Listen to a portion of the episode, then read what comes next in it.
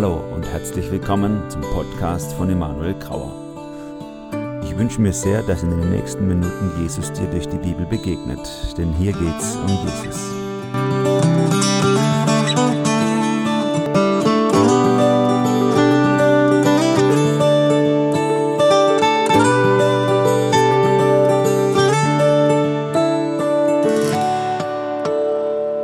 Ich habe schon ein, zweimal die Diskussion gehabt von Leuten, die zu mir gesagt haben, ja, Emanuel, für dich ist es ja ganz einfach, für Gott zu arbeiten. Du gehst morgens in dein Büro und dann schlägst du deine Bibel auf und liest den ganzen Morgen die Bibel und dann bereitest du Predigten vor und so. Und dann ist es ja total einfach. Aber ich, ich muss in meinem Büro sitzen, ich habe einen nervigen Chef, ich muss an der Tastatur arbeiten, ich muss Kunden zufriedenstellen und so weiter. Wo sollten da, ist doch klar, dass ich nicht so für Gott arbeiten kann wie du. Ich würde sagen, Nein, das stimmt nicht. Das ist nicht wahr. Dass jemand, der Pastor ist, am Ende wenig, äh, mehr für Gott arbeitet als jemand, der kein Pastor ist. Auf gar keinen Fall. Und das möchte ich heute ein bisschen darlegen, warum ich das so sehe. Und das hat mit unserer Geschichte der Arbeit zu tun oder mit unserer Sicht auf die Arbeit. Jeder von uns trägt so eine Geschichte im Herzen, was für uns das Leben bedeutet oder auch die Arbeit bedeutet. Und diese Geschichte prägt so unsere Einstellung zur Arbeit. Geschichte ist wichtig, um äh, zu verstehen, was notwendig ist. Also ich erkläre das jetzt mal an einem Beispiel. Wenn meine Kinder streiten, kommt ganz selten vor, sind ja ganz brave Kinder, aber manchmal streiten sie auch und dann, wenn es dann so eskalativ wird, sage ich mal, dann, äh, dann ist es der Moment, wo ich dann auch im Zimmer weiter oder so wahrnehme und dann komme ich hinein in diese Situation und kann eigentlich nur alles falsch machen.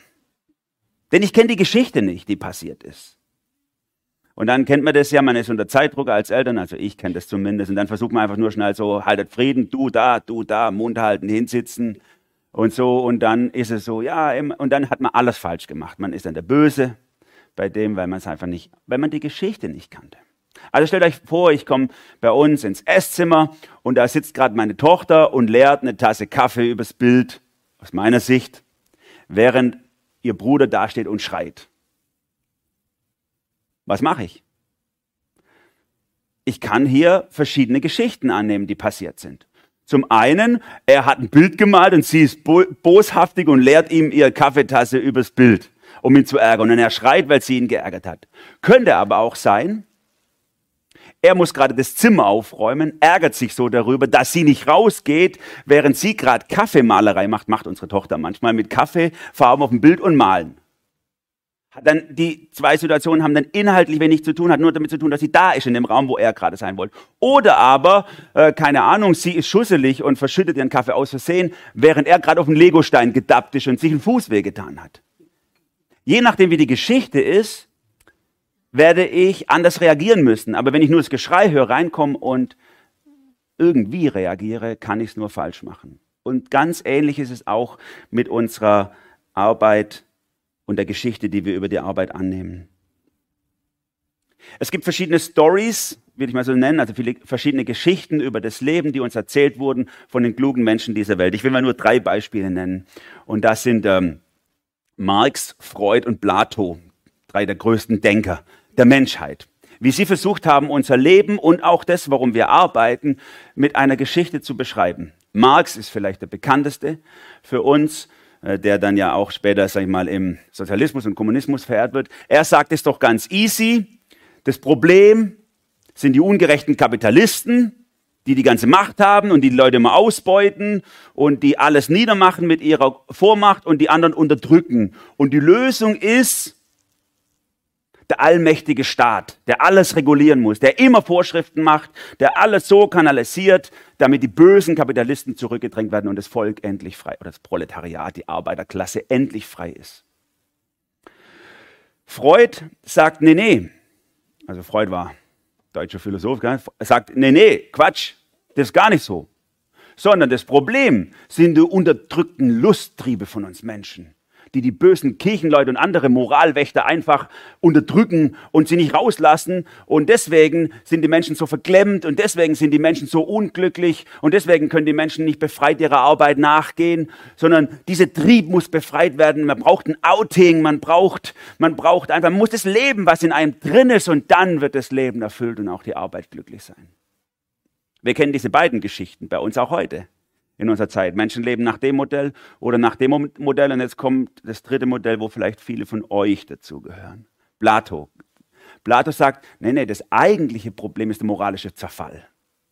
Das eigentliche Problem ist, dass die Menschen sich nicht mehr an die traditionellen Tugenden und, und, und Werte halten und deswegen nicht mehr ihrer Pflicht nachkommen, die sie in ihrem Leben auferlegt kriegen. Und die Lösung ist, dass wir eine neue Renaissance haben von Religion, Kunst und Kultur, die wieder werteorientiert ist und die den Menschen wieder darauf verpflichtet, was er eben machen muss, was ihm auferlegt ist. Und dann wäre alles glücklich.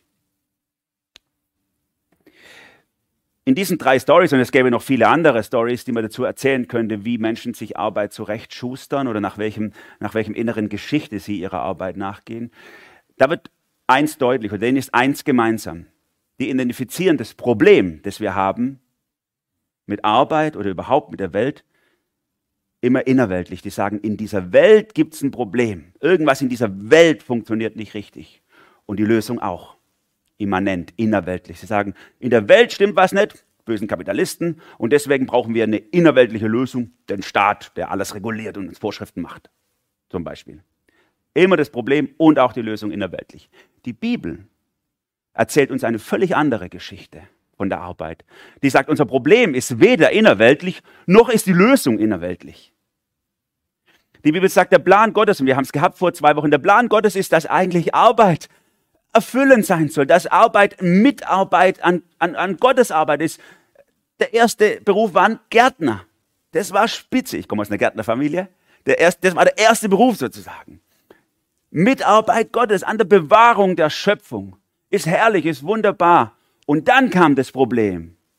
Und es war nicht die Bösen, die oder die oder die, sondern das war die Sünde, die von außerhalb in unsere Welt hineintritt, in Gestalt der Schlange des Teufels. Und er bringt sozusagen alles durcheinander durch das Böse, das er in unser Herz hineinbringt. Und dadurch entstehen die Probleme dieser Welt. Und auch die Lösung zu diesem Problem ist eben nicht irgendwo hier zu suchen. Wir können das nicht regulieren, weder indem, ich sage jetzt mal, Marxisten, indem wir das System verändern, oder Freud, indem wir endlich uns outen und endlich ausleben, was in uns drin ist uns nicht mehr unterdrücken lassen, oder eben Plato, indem wir die Leute wieder zurückrufen zu Recht, Pflicht und Ordnung, Pünktlichkeit und Fleiß und so weiter. Das sind alles keine Lösungen, sondern die Lösung ist eine Erlösung, Erlösung. Christus in seiner Gnade und durch die Erlösung löst das Problem der Sünde und damit auch das Problem unserer Arbeit, erlöst unsere Arbeit. Das Problem ist unser Beziehungsverlust gegenüber Gott. Und diese Erlösung stellt die Beziehung zu Gott wieder her und deswegen erlöst sie auch unsere Arbeit. Arbeiten Christen anders, ist die Frage, der wir heute nachgehen. Und ich will euch zwei Antworten geben und einen Perspektivwechsel. Wir schauen mal an. Die erste Antwort auf diese Frage, arbeiten Christen anders, lautet, nein, Christen arbeiten wie alle anderen auch. Nein, Christen arbeiten nicht anders. Christen arbeiten wie alle anderen auch. Ich gebe hier mal ein Beispiel, Jesaja 28, Vers 24 und folgende. Pflügt der Bauer, Entschuldigung, ihr lieben Landwirte, hier steht halt Bauer. Pflügt der Bauer denn den ganzen Tag zur Vorbereitung auf die Saat? Eckt er denn jeden Tag sein Ackerland? Nein. Wenn er die Äcker geebnet hat, streut er Dill und Kümmel aus, sät Weizen, Hirse, Gerste auf sein Feld und Dinkel an den Rand. So unterwies ihn sein Gott und belehrte ihn, wie er vorgehen sollte. Es ist interessant, wie hier beschrieben wird die Arbeit eines Landwirts. Wir würden sagen, so Fruchtwechsel und am Rand Sachen sehen, damit das Innere geschützt ist und drei Felderwirtschaft und alles, ist so ein Wissenschaftsgewinn. Wir haben was erforscht und diesen Wissensgewinn setzen wir ein, um eine effektivere Arbeit zu machen. Für die Bibel ist das, was wir da sehen können, eher, eher einfach Gottes Unterricht. Die Bibel sagt, wenn wir arbeiten und einen Wissensgewinn in unserer Arbeit haben, Fortschritte machen, dann ist es, weil Gott sein Lehrbuch aufschlägt und uns unterweist, wie die Dinge eigentlich von ihm angelegt sind. Wir entdecken nur Stück für Stück das, was Gott schon lange hineingelegt hat in die Schöpfung, in die Möglichkeiten, die er uns gibt. Man könnte sagen, es gibt eigentlich zwei Glaubensregeln, nach denen diese Welt funktioniert. Die erste Glaubensregel ist, Gott hat diese Welt geordnet und es gibt, es gibt ähm, Prinzipien und Regeln und äh, Dinge, die wir entdecken können und die wir anwenden können und die funktionieren und nach denen wir unsere Arbeit gestalten können und deswegen funktioniert sie auch. Und die zweite Regel lautet, ähm, die zweite Glaubensregel lautet, dass wir entdecken, dass das alles von Gott, dem Schöpfer ist und dass es eigentlich eine Gnade Gottes ist, dass die Regeln jeden Tag funktionieren. Dass du jeden Morgen aufstehst und die Sonne kommt wieder und der Regen kommt wieder und das Zeug funktioniert wieder, schon wieder. Und die meisten Menschen oder fast alle Menschen leben nach der ersten Regel ganz selbstverständlich. Sie gehen ihrer Arbeit nach und sie gehen selbstverständlich davon aus, dass das Zeug funktioniert. Natürlich.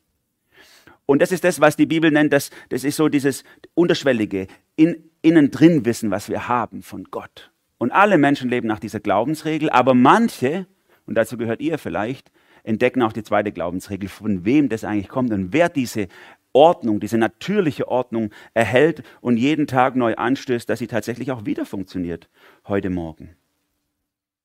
Das liegt daran, dass unsere Welt ebenso wunderbar geordnet ist von Gott. 1. Mose 1, 31 hier in der Mitte dieser Vers. Und Gott sah an alles, was er gemacht hatte und siehe, es war sehr gut. Gott hat diese Welt sehr gut geordnet und nur deswegen können wir unserer Arbeit nachgehen. Deswegen geht der Friedhelm morgen früh wieder aufs Feld und rechnet auch damit, dass Tau gefallen ist, dass die Sonne wieder scheinen wird, dass alles wieder passieren wird. Natürlich gibt es Rückschläge und schwierige Zeiten, so jetzt gerade eben der Frost oder so. Aber prinzipiell funktioniert alles immer wieder und wir gehen auch davon aus, dass es funktioniert. Das ist die Schöpfungsordnung. Gott sagt, bebaut und bewahrt diese Welt, die ich euch gegeben habe und die nach einer gewissen Ordnung funktioniert. Und die Mühe und die Last, die kommt hinein durch den Fluch der Sünde, dass auf einmal der Acker schwierig wird, dass auf einmal Frost kommt, der die Knospen zerstört, dass auf einmal Krankheiten kommen, dass wir Berufe brauchen, um diese Krankheiten ähm, zu bekämpfen und so weiter. Manche Christen sind der Überzeugung, es wäre am besten, das ganze Leben in einer christlichen Bubble zu verbringen. Kinder in einen christlichen Kindergarten, dann in eine christliche Schule, danach am besten ein christlicher Arzt, am, am besten nur christliche Musik hören, nur christliche Filme schauen und natürlich alle Veranstaltungen in der Gemeinde besuchen. So rundum möglichst wenig Kontakt haben mit Christen. Und manchmal habe ich den Eindruck, dass es Menschen gibt, die sagen, ja, ich gehe deswegen zu diesem christlichen äh, Arzt oder Zahnarzt, oder, weil die machen einen besseren Job oder so als andere. Ne? Das muss überhaupt nicht so sein. Ich kenne sogar Christen, die machen richtig schlechte Arbeit. Und ich kenne nicht Christen, die machen richtig gute Arbeit. Und es liegt an dieser ersten Glaubensregel, dass Gott es gut geordnet hat und gut erhält diese Natur und dass viele Menschen das automatisch ausnutzen, diese Erhaltungsgnade Gottes und sie einsetzen, ohne sie vielleicht sogar zu kennen. Nicht Christen können genauso gute Arbeit machen wie Christen und deswegen brauchen wir uns überhaupt nicht überheben über andere und denken, wir sind die besseren Künstler oder die besseren Musiker oder die besseren äh, Bürohengste wie andere. Wir alle arbeiten, ob Christen oder nicht Christen, mit am Schöpfungs- und Kulturauftrag Gottes. Und deswegen ist das Beste, wir befolgen diese einfache Regel, die Salomo im Prediger 9 beschreibt. Alles, was dir vor die Hände kommt, das zu tun mit deiner Kraft, das tu. Schaff, was du schaffen kannst. Nein, wir Christen arbeiten wie alle anderen auch. Das ist die erste Antwort. Die zweite Antwort auf die Frage, arbeiten Christen anders ist, ja, Christen arbeiten bestenfalls besser. Lass uns da mal reinschauen. Ich glaube, dass wir als westliche Christenheit ein großes Problem haben. Und das betrifft vor allem uns im Westen als Christen. Wir haben Gott irgendwie vom natürlichen Leben abgeschnitten. Und das ist Teil des Problems, das wir mit Arbeit haben. Für uns ist äh, der Bereich des Natürlichen, da arbeiten wir, und der Bereich des Göttlichen, da arbeitet Gott. Also jetzt zum Beispiel, haben wir gerade gehört von Friedhelm, diese, diese Frostgeschichten und diese Nächte, die sind nicht so, die sind schwierig für ihn und so. Und das, ist, das hat für uns vielleicht nicht mal zunächst was mit Gott zu tun. Wir können es ja erklären. Da kommt dann die Kaltfront und dann Hochdruck- und Tiefdruckgebiet und dann passiert das und das. Und dann ist ja auch klar, dass es nachts Frost gibt. Ist ja logisch, kennen wir ja. So, Gott spielt da nicht unbedingt eine Rolle drin. Und ich fand es so schön, wie du das beschrieben hast, gerade Friedhelm. Ne? Du, du beziehst Gott in diese natürlichen Prozesse mit ein. In deinem Kopf ist es nicht so. Aber bei vielen von uns ist es doch genau so. Wir tun irgendwie das, wir tun das irgendwie unser natürliches Leben abtrennen von Gott. Ne? Wir stehen morgens auf. Wir schlagen vielleicht unsere Bibel auf, wenn du es machst. Wir haben eine stille Zeit, wir lesen und wir, wir machen also was Geistliches. Dann machen wir mal wieder was Normales, trinken einen Kaffee oder so und dann gehen wir schaffen. Das ist halt unser Geschäft, da müssen wir durch. Und abends machen wir vielleicht wieder was Geistliches. Also vielleicht einen Hauskreis gehen und wir bereiten was vor. Vielleicht auch was total Ungeistliches, gucken Fernsehen oder so. Aber aber wir, wir teilen das so auf und am, und am Sonntag gehen wir dann, so wie heute Morgen, ihr macht jetzt erstmal ein geistliches Programm, geht in den Gottesdienst, habt dann ein bisschen Beziehungszeit und dann macht ihr wieder so normale Sachen, geht in die Familie und Kaffee trinken und so und, und abends vielleicht noch ein Konzert hier und so. Für uns ist das so eklektizistisch, unser Leben, aufgeteilt in so unterschiedliche Häppchen. Überhaupt nicht in der Bibel. Überhaupt gar nicht. Sondern in der Bibel ist es ein und dasselbe. Es schwimmt durcheinander. Es gibt diese künstliche Trennung nicht. Paulus schreibt es an Timotheus, der ja ein geistlicher Arbeiter war, also ein Pastor quasi war. Zu ihm sagte, bemühe dich darum, dich vor Gott zu erweisen als einem rechtschaffenen, untadeligen Arbeiter. Warum schreibt er nicht als ein geistlicher Prediger? Nee, steig Geschäft, macht es gut. Er war Prediger. Aber Paulus war das wichtig zu sagen, das ist deine Arbeit, in der du stehst.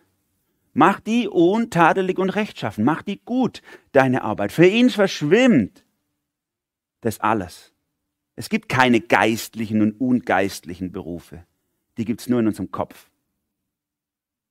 Und deswegen ist die Frage auch, wo ich ganz am Anfang gesagt habe, dass jemand sagt, so Emanuel, ist ja einfach für dich, du machst sowas Geistliches und ich muss ins Büro. Nein, das stimmt nicht. Es gibt dieses Geistliche und Ungeistliche in der Bibel nicht, sondern nur in unserem Kopf. Und als Christ im Betrieb zu arbeiten, ist viel mehr, als einfach keine Sexaffäre zu haben mit der Kollegin oder den Chef nicht zu bestehlen oder Traktate im Pausenraum auszulegen. Viel mehr, als Christ zu arbeiten. Es ist ein Fulltime-Job, der meine ganze Arbeit mit dem Evangelium der Bibel verflechtet. Ich will mal ein Beispiel geben oder, oder ein paar Posten einhauen. Zum Beispiel können Christen nach einem völlig anderen Wertesystem ihre Arbeit nachgehen. Dieselbe Arbeit wie jemand, der kein Christen ist, nach einem anderen Wertesystem. Wir sehen in der Bibel verschiedene gute Werte und wir sehen ein Suprimat, also eine höchste, einen höchsten Wert in der Bibel, 1. Korinther 13. Die Liebe aber ist das Höchste. Während vieles andere auch andere Menschen machen können, haben die Christen die Chance eben, es nach diesem höchsten Wert alles auszurichten. Natürlich kann ich auch freundlich sein.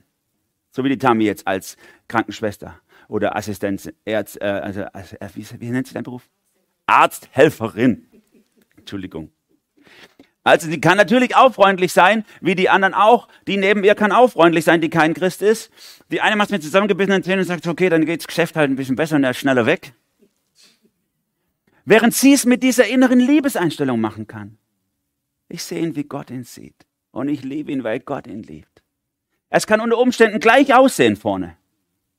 Und innen drin ist es ganz anders. Und es ehrt Gott in der Art und Weise, wie ich meine Arbeit mache, eben mit Liebe. Ich tue die Dinge, die ich tue, nicht, weil ich Angst habe davor, bestraft zu werden, entlassen zu werden, entdeckt zu werden oder schlecht dazustehen, sondern ich tue sie, weil ich die Menschen liebe. Werteverständnis. Aber auch ein anderes Menschenbild. Ich habe ein ganz anderes Menschenbild. In der Renaissance wurde ja so diese Menschenrechte und diese Menschenwürde äh, ausgedappt und festgeschrieben bei uns. Und die haben wir ja bis heute, die ganzen Leute schreien um Menschenwürde und Menschenrechte und manchmal werden sie geknebelt und dann wieder freigegeben, dürfen wir sie wieder haben und so. Diese Menschenrechte, das haben Christen erfunden. Christen haben diese Menschenrechte festgeschrieben in der Renaissance. Warum? weil sie von diesem Gedanken ausgegangen sind, jeder Mensch ist ein Ebenbild Gottes. Das ist das christliche Menschenbild. Jeder Mensch hat unveräußerliche Rechte und Würde. Warum? Weil er ein direkter Abdruck Gottes ist. Deswegen. Und wenn ich mit dieser Sicht arbeite, dann gucke ich doch meine Leute ganz anders an. Die Putzfrau, der ich, äh, an der ich vielleicht oder an der viele achtlos vorbeilaufen im Büro, weil die macht ja nur Putzen. Die hat für mich dieselbe Würde wie der Chef, der mich gerade in sein Büro zitiert und vor dem ich irgendwie Rapport ablegen muss. Dieselbe Würde. Und wird deswegen von mir auch mit derselben Würde behandelt. Das kann was ganz anderes sein, wenn ich so arbeite, mich danach ausrichte. Aber ich kann auch mit einer ganz anderen Weisheit, das dritte hier, eine ganz andere Weisheit auch meine Arbeit machen. Während natürlich jeder von uns vielleicht versucht, in seinem Beruf besser zu sein, Schulungen zu machen, sich fortzubilden um was dazu zu lernen, können wir als Christen nochmal eine ganz andere, also eine ganz andere ähm, Konnotation hineinbringen. Wir, wir, wir, wir bilden uns in solchen Kreisen wie hier fort, unseren Charakter, unsere Persönlichkeit, unseren inneren Menschen, nicht nur deine handwerkliche Fähigkeit, sondern unser Inneres. Und deswegen haben wir ein größeres Portfolio an Weisheit, was wir auch mitbringen in unsere Arbeit und das uns hilft, unsere Arbeit auch gut zu machen. Durch den steten Umgang mit dem Wort Gottes wird unser Mindset verändert. Es ist schon über zehn Jahre her, da haben wir diesen Seitenflügel gebaut da hinten. Und äh, zur Einweihung haben wir den Rektor von einer der Schulen eingeladen hier, um ein Grußwort zu sprechen. Wir haben da schon ein paar Jahre in seiner Schule gearbeitet. Zwei Jahre war es, glaube ich, damals, wo wir gearbeitet haben. Jetzt sind es ja schon über zehn Jahre, dass wir dort arbeiten. Und ich erinnere mich noch, wie er da stand, der Rektor hier vorne, und äh, so seinen Blick schweifen ließ über die Zuschauer und gesagt hat, ich bin jetzt total verwundert. Ich hatte jetzt mit alten Leuten gerechnet. Kirche, das war sein Bild. Ich, ich muss mich kurz umstellen, so ungefähr hat er es gesagt. Und dann hat er gesagt, ich will Ihnen als Gemeinde mal eins sagen. Seitdem Sie als Kirche in unserer Schule arbeiten, hat sich das Klima auf unseren Schulfluren komplett verändert, merklich verbessert. Schüler und Lehrer gehen anders miteinander um. Da haben wir kein Traktat verteilt, wir haben, keine, wir haben keinen Missionseinsatz gemacht, gar nichts. Wir haben nur gelebt, wie Christen arbeiten. Es verändert sich etwas, wenn wir arbeiten nach Gottes Vorbild. Ist die Schule deswegen eine christliche geworden? Nein. Sind die alle zum Glauben gekommen? Nein. Haben sie einen Vorgeschmack der Erlösung des Himmels erlebt? Ja. Das ist Arbeit, unser Beitrag, den wir leisten zur Arbeit. Die Bibel sagt mir zwar nicht, wie ich eine Firma führen soll oder Wasserrohre reparieren oder Patienten behandeln, aber sie spricht so viele Prinzipien an, die wir lernen können über Ethik und Ökonomie und Politik und Wissenschaft. So viele Prinzipien, die jeder von uns in seinen Arbeit mit hineinnehmen kann. Ein Beispiel hier, Micha 6, Vers 8. Gott fordert von euch nichts anderes, als dass ihr euch an das Recht haltet, liebevoll und barmherzig miteinander umgeht und demütig vor Gott euer Leben führt. Das umschreibt so ein bisschen, was wir in der nachreformatorischen Zeit die protestantische Arbeitsethik genannt haben. Protestantische Arbeitsethik. Das ist eben, schaff dein Zeug vor Gott, mach's gut und denk nicht so hoch von dir hat mir der Angela Merkel auch immer gesagt, das ist die Spitze, die denkt nicht so hoch von sich. Ne? So protestantische Arbeitsethik. Und es ist ganz interessant, in, wenn man das so ein bisschen verfolgt in der nachreformatorischen Zeit, äh, Länder, die nach dieser sogenannten protestantischen Arbeitsethik gearbeitet haben, wie die in den Wohlstand hineingekommen sind, tatsächlich auch nachvollziehbar, obwohl sie ja einen ganzen Tag in der Woche weniger gearbeitet haben als andere Länder. Während andere immer durchgeschafft haben ist der Wohlstand in diesen Ländern, die nach diesen Prinzipien und Werten sich ausgerichtet haben, ähm, sage ich mal, entstanden, aber ist leider halt auch schon Geschichte bei uns. Sag ich mal, das ist schon lang nicht mehr so. Aber in dieser Zeit ist es schön nachvollziehbar. Aber ich habe vor einigen wenigen Jahren bin ich auf einen Artikel gestoßen in der Zeitung über Paraguay. Und da habe ich es wieder mal entdeckt. Da wurde in, diesem Zeit, in der Zeitung beschrieben, dass Paraguay eigentlich ein Land ist mit immens hoher Korruption, aber dass dann unter der damaligen Regierung auf einmal einige Mennoniten in bestimmte Ministerposten und Regierungsämter gehoben wurden und dass durch das, dass einige Mennoniten in verantwortlichen Posten waren, also Mennoniten ist eine evangelische Kirche, dass die Korruption irgendwie um 30 oder 40 Prozent zurückgegangen ist. Einfach nur, dass vier, fünf Ministerposten mit evangelischen Christen äh, besetzt wurden. Dann habe ich gedacht, also, bling, das ist es. Protestantische Arbeitsethik. Die arbeiten eben nicht für den Staat am Ende sondern für Jesus. Gott fordert von uns nichts anderes als das Recht halten, liebevoll und barmherzig sein und demütig vor Gott unser Leben zu führen. Ich war vor drei Wochen auf einer Fortbildung und in dieser Fortbildung habe ich gelernt, ein besserer Chef zu sein. Da habe ich mich also vorbereitet auf meine Leitungsämter, die ich im Verband bekomme.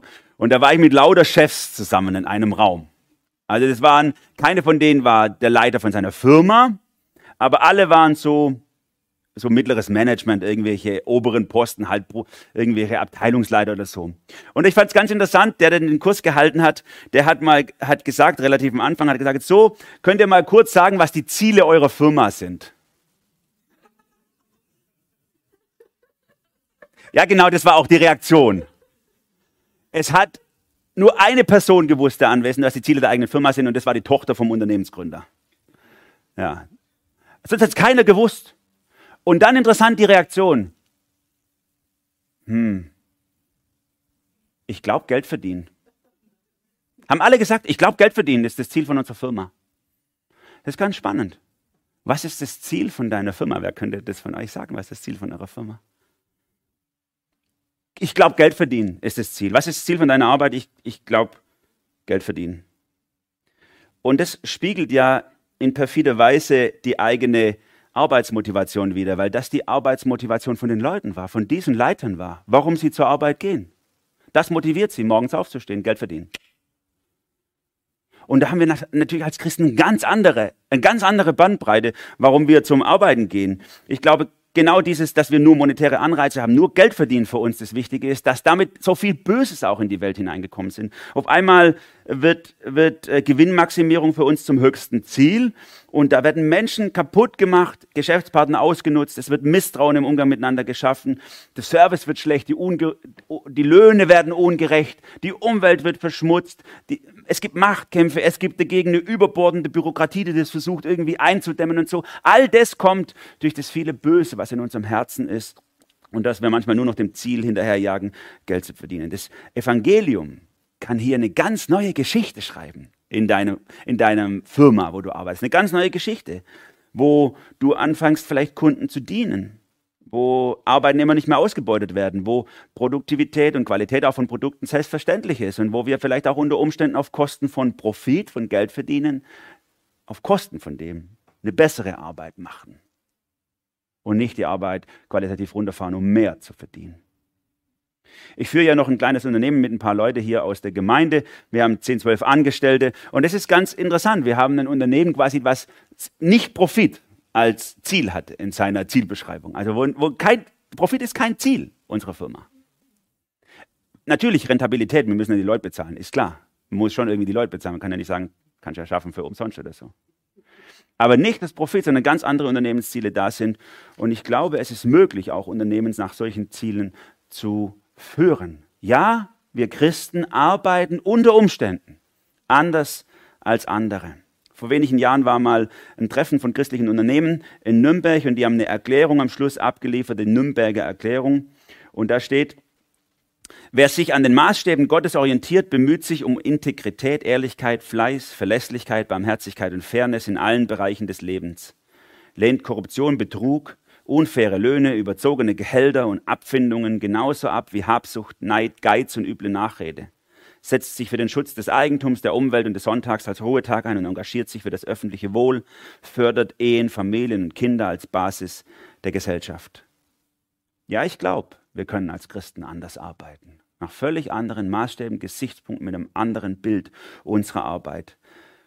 Beantworte dir doch mal selber in einer ruhigen Minute ein paar einfache Fragen zu deiner Arbeit, zu deinem Job. Was ist das Ziel meines Berufsbildes? Was ist das Ziel meiner Firma? Oder auch, was sind die Götzen, hinter denen die Menschen in meinem Beruf herjagen? Wo braucht mein Beruf Korrektur durch das Evangelium von Jesus? Und wie kann ich für mich selber die Geschichte meines Berufs umschreiben und nach anderen Maßstäben meinen Beruf ausüben. Nein, wir Christen arbeiten nicht anders. Ja, wir Christen arbeiten bestenfalls besser. Das ist die Spannung, in der wir drinstehen. Und ich glaube, all das entscheidet sich an der Frage unserer Perspektive. Und das ist der dritte Gedanke. Zwei Antworten, eine Perspektive. Christen, das ist der dritte Punkt, Christen arbeiten alles für Christus. Das ist der Perspektivwechsel, der den Unterschied zwischen Christen und Nichtchristen ausmachen kann in der Arbeit. Hier schreibt Paulus in Epheser Kapitel 6, ab Vers 5, ihr Sklaven gehorcht euren irdischen Herren, dient ihnen mit ehrerbietigem Respekt und aufrichtigem Herzen, als wäre es Christus selbst, dem ihr gehorcht. Arbeitet nicht nur, wenn man euch dabei beobachtet, als ging es darum, Menschen zu gefallen. Macht euch vielmehr bewusst, dass ihr Sklaven von Christus seid und tut mit ganzer Hingabe das, was Gott von euch möchte. Erfüllt eure Aufgaben bereitwillig und mit Freude, denn letztlich dient ihr nicht Menschen, sondern dem Herrn. Ihr könnt sicher sein, dass jeder, der Gutes tut, vom Herrn dafür belohnt wird, ob es sich nur um einen Sklaven handelt oder um einen freien Menschen. Und ihr Herren, behandelt eure Sklaven nach den gleichen Grundsätzen. Versucht nicht, sie mit Drohung einzuschüchtern. Denkt daran, dass es einen gibt, der sowohl ihr Herr ist als auch euer Herr. Das ist so spannend. Also ab Side Fact, Sklaverei war damals nicht dasselbe wie Sklaverei in Nordamerika auf den Baumwollfeldern. Das war eher so eine, so eine Knechtschaft, Schuldknechtschaft damals. War also das übliche Arbeitnehmermodell im römischen Reich, wenn auch nicht mit solchen Freiheiten und, und Gewerkschaften wie heute, natürlich schon ein bisschen unterdrückt und so. Und Paulus sagt, hey, wir arbeiten anders, weil wir eine andere Perspektive haben. Und ganz spannend hier, er sagt, sowohl ihr Angestellten als auch ihr Herren habt die gleiche Perspektive. Die gleiche Perspektive. Der Angestellte sagt nicht so, ja, ich habe meinen Chef und den muss ich zufriedenstellen, sondern er sagt, über meinem Chef, der Boss, das ist der Herr im Himmel. Und dem möchte ich gefallen. Und der Herr, also der Boss im Betrieb sagt dasselbe. Er sagt nicht, ich bin ja der Boss und der muss machen, was ich will. Er sagt, über mir gibt es den Herr im Himmel. Und dem bin ich Rechenschaft schuldig. Und dem bin ich verantwortlich. Und das verändert die gesamte Perspektive meiner Arbeit. Das verändert zum Beispiel meine Motivation. Ich mache nicht irgendwelche Sachen in meinem Beruf oder lass irgendwelche Sachen oder, oder verändere irgendwelche Sachen, weil ich damit Menschen gefallen will oder weil Menschen mich dazu zwingen oder weil ich unter Druck bin, sondern ich mache sie wegen Jesus. Wegen Jesus. Das soll meine Motivation sein an dieser Stelle. Ich kann ganz anders auch mit einer wahren Freude in meinen Beruf reingehen. Nicht der Lohn, der am Ende des Monats oder Mitte des Monats auf meinem Konto landet, ist mein eigentlicher Lohn. Das ist nur zum Überleben für hier und zum was hier abgeben sonntags. Der eigentliche Lohn ist das, was ich kriege im Himmel. Das ist mein Lohn. Dafür arbeite ich, um Christus zu gefallen, um von ihm entlohnt zu werden. Es gibt so viele Stellen in der Bibel, die das beschreiben gerade. Oder auch die Frage nach meiner Identität. Ich mache doch nicht meinen Wert fest an dem, ob ich jetzt in was für einen Rang ich habe in der Firma, wie hoch ich bin oder wie wie angesehen ich bin in der Firma, sondern meine Identität liegt in Christus, mein Wert liegt in ihm. Und deswegen kann ich genauso fröhlich und frei und gelassen den Besen schwingen wie das Zepter in der Firma. Weil Christus meinen Wert bestimmt. Und natürlich revolutioniert das auch unsere gesamte Arbeitskultur. Wir können großzügig sein, barmherzig, gelassen und ruhig unserem Job nachgehen. Wir können alle sieben Tage in Ruhe auch entspannen und ausruhen und wieder Kraft tanken. Wir brauchen nicht verbissen unserem Job nachgehen. Es ist alles von Jesus, für Jesus, mit Jesus. Das ist die Aussage der Bibel. Wie kann das aussehen zum Beispiel? Mediziner Krankenschwestern, und da haben wir ja einige unter uns, die sind zum Beispiel in einer großen Gefahr. Die sind in der Gefahr, ein gewisses Überlegenheitsgefühl zu entwickeln, weil sie so einen helfenden Beruf haben. Na, die Leute würden ja sterben, wenn sie jetzt nicht da wären und so. Also so ein bisschen so, man kann so in dieses reinkommen, so, wow, das liegt so jetzt in meiner Hand und ich bin so wichtig, ich bin so wichtig. Martin Lloyd Jones, ein Prediger aus England, der früher einer der bekanntesten und berühmtesten Ärzte in England war und später dann erst Prediger geworden ist. Er hat es mal so über seinen eigenen Berufsstand gesagt, über die Medizin, über die Ärzte in England, hat er gesagt, so auf dem Grabstein mancher Mediziner wird einmal stehen, als Mensch geboren, als Arzt gestorben. Wo so dieses Menschliche völlig hinter dem Beruf zurücktritt. Na, wir sagen so, Arbeit war sein Leben. Wo das, nein, für uns als Christen ist Arbeit Mitarbeit an der Arbeit Gottes. Und ich weiß genau, wo ich stehe. Und ich weiß genau, auch als Arzt, am Ende hängt das Leben dieses Patienten doch nicht an mir, sondern an dem, ob Gott Gnade schenkt, dass meine Arbeit gelingen darf oder nicht gelingen darf. Daran hängt meine Arbeit. Alles für Christus heißt nicht, dass Künstler, die Christen sind, nur noch christliche Kunst machen dürfen, nur noch Marien- oder Jesusbilder malen. Oder dass Christen, die, die Musiker sind, nur noch christliche Lieder schreiben dürfen oder, oder keine Ahnung, Christen, die Zahnärzte sind, nur noch Christen behandeln dürfen oder, oder, oder. Das alles macht meine Arbeit doch nicht christlich, sondern dass ich mit einer Ausrichtung auf Christus meine Arbeit mache. Einer, der mir da zum Beispiel geworden ist jetzt durch die Pandemiezeit, war Alexander Kissler von der NZZ Zürich, Journalist. Während viele andere Journalisten, äh, sie, ähm, ähm, wie soll ich sagen, Angst hatten, Stellung zu beziehen und lieber mit dem Strom geschwommen sind. Und ich sogar persönlich Journalisten kenne, die gesagt haben, ich habe so Angst, was anderes zu schreiben, weil es so einen Druck gibt von außen. Ich möchte nicht was anderes. Ich, ich kann das nicht, aber ich würde gern, aber ich kann nicht. Hat er einfach fröhlich und frei, überhaupt nicht verurteilen, sondern einfach liebevoll gesagt, kann man so sehen, könnte man auch ganz anders sehen. Entspannt seinem Beruf nachgegangen und eine prophetische Stimme in eine Zeit des allmächtigen Staates hineingesprochen. War sehr cool. Christen können ihre Arbeit entspannt und ruhig auf Christus ausrichten und sind nicht abhängig von Menschen oder von Druck. Und wir haben jetzt wieder die Situation bei uns im Bundestag, dass unsere Politiker, die Christen sind, natürlich wieder in so einem Ding drinstehen. Paragraph 218, Abtreibungsgesetze, verschiedene ethische Sachen, Fraktionszwang. Muss man sich dem beugen? Wenn das Gesetz, über das wir abstimmen, deutlich dem Wort Gottes widerspricht? Nein, muss ich mich nicht beugen. Und wenn alle sagen, doch, das gehört dazu, das ist politische Geschäft, du musst aber, wie alle anderen, nee, muss ich nicht. Ich bin letztlich jemand, mein Blick geht auf jemand anderes, auf Christus. Und deswegen kann ich für Nein stimmen, wenn alle in meiner Fraktion für Ja stimmen. Kein Problem. Muss sie aber auch nicht verurteilen. Ich kann entspannt auf Jesus schauen. Paulus bringt es mal in diesem einen Satz zum Ausdruck in 1. Korinther 10, 31, ob ihr nun esst oder trinkt oder was ihr auch tut. Was ihr auch tut, einfach alles. Das tut zur Ehre Gottes.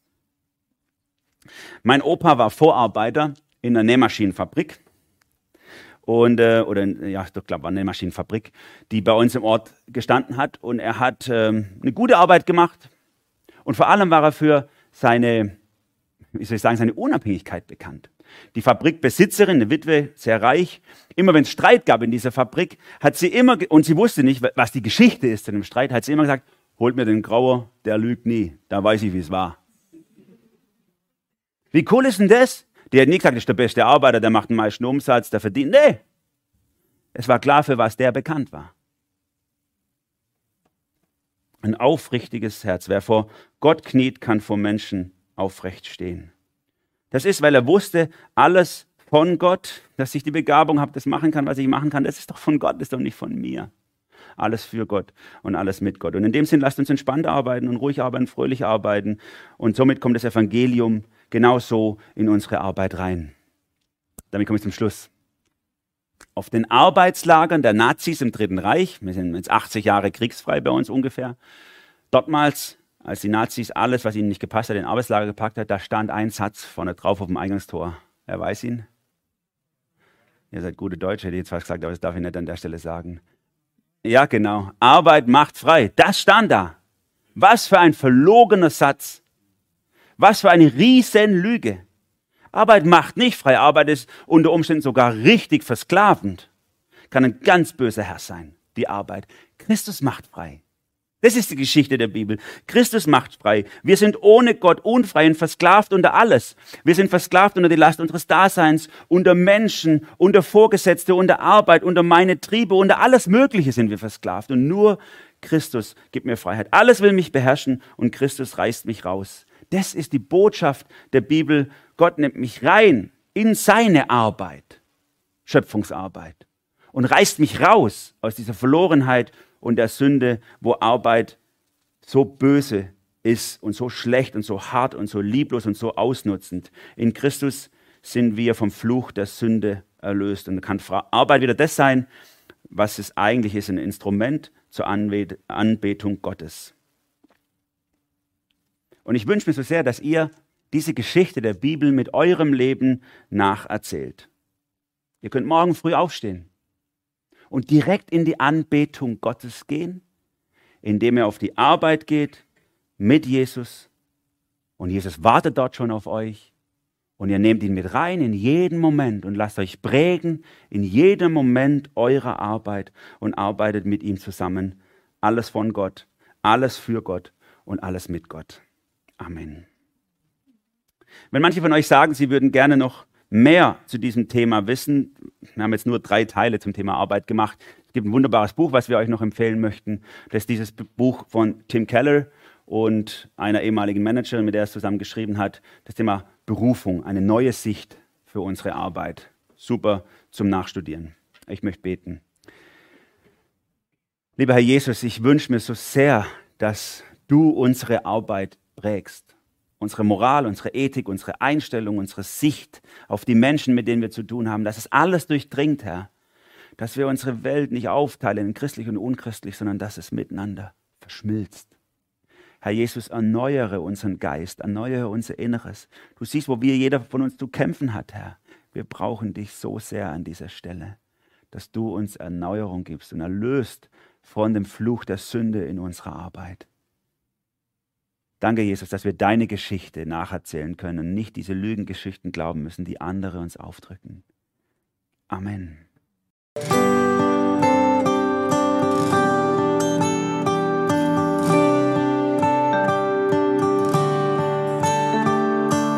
Ich hoffe, du hattest eine intensive Begegnung mit Jesus.